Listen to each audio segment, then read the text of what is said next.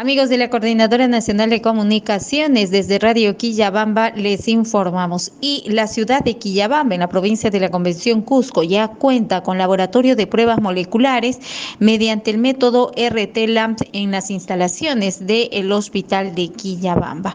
contribuyendo con la mejora de la política de salud en una gestión realizada por el Hospital de Quillabamba, la Red de Servicios de Salud La Convención y la Gerencia Regional de Salud y Universidad Cayetano Heredia. Se inauguró el laboratorio de biología molecular en el Hospital de Quillabamba, que cuenta con la adquisición de equipos de última generación y su posterior instalación, que logrará el pronto diagnóstico de los posibles casos sospechosos de COVID-19, además de otras enfermedades como el dengue de los ciudadanos y ciudadanas de la provincia de la Convención, así como del público en general que requiere este servicio. El procesamiento de las pruebas moleculares se realizará en tiempo récord, brindando un servicio oportuno a los pacientes que ya no tendrán que ser derivados a otras instituciones de salud. El tiempo de tamizaje de una prueba es de una hora con 30 minutos y 360 pruebas serán aproximadamente las que sacarán los resultados en 8 horas, lo que nos coloca como una ciudad que cuenta con las condiciones para la prevención, diagnóstico y tratamiento frente al coronavirus. Informó desde Radio Quillabamba Marilyn Zamora para la Coordinadora Nacional de Comunicación aplicaciones.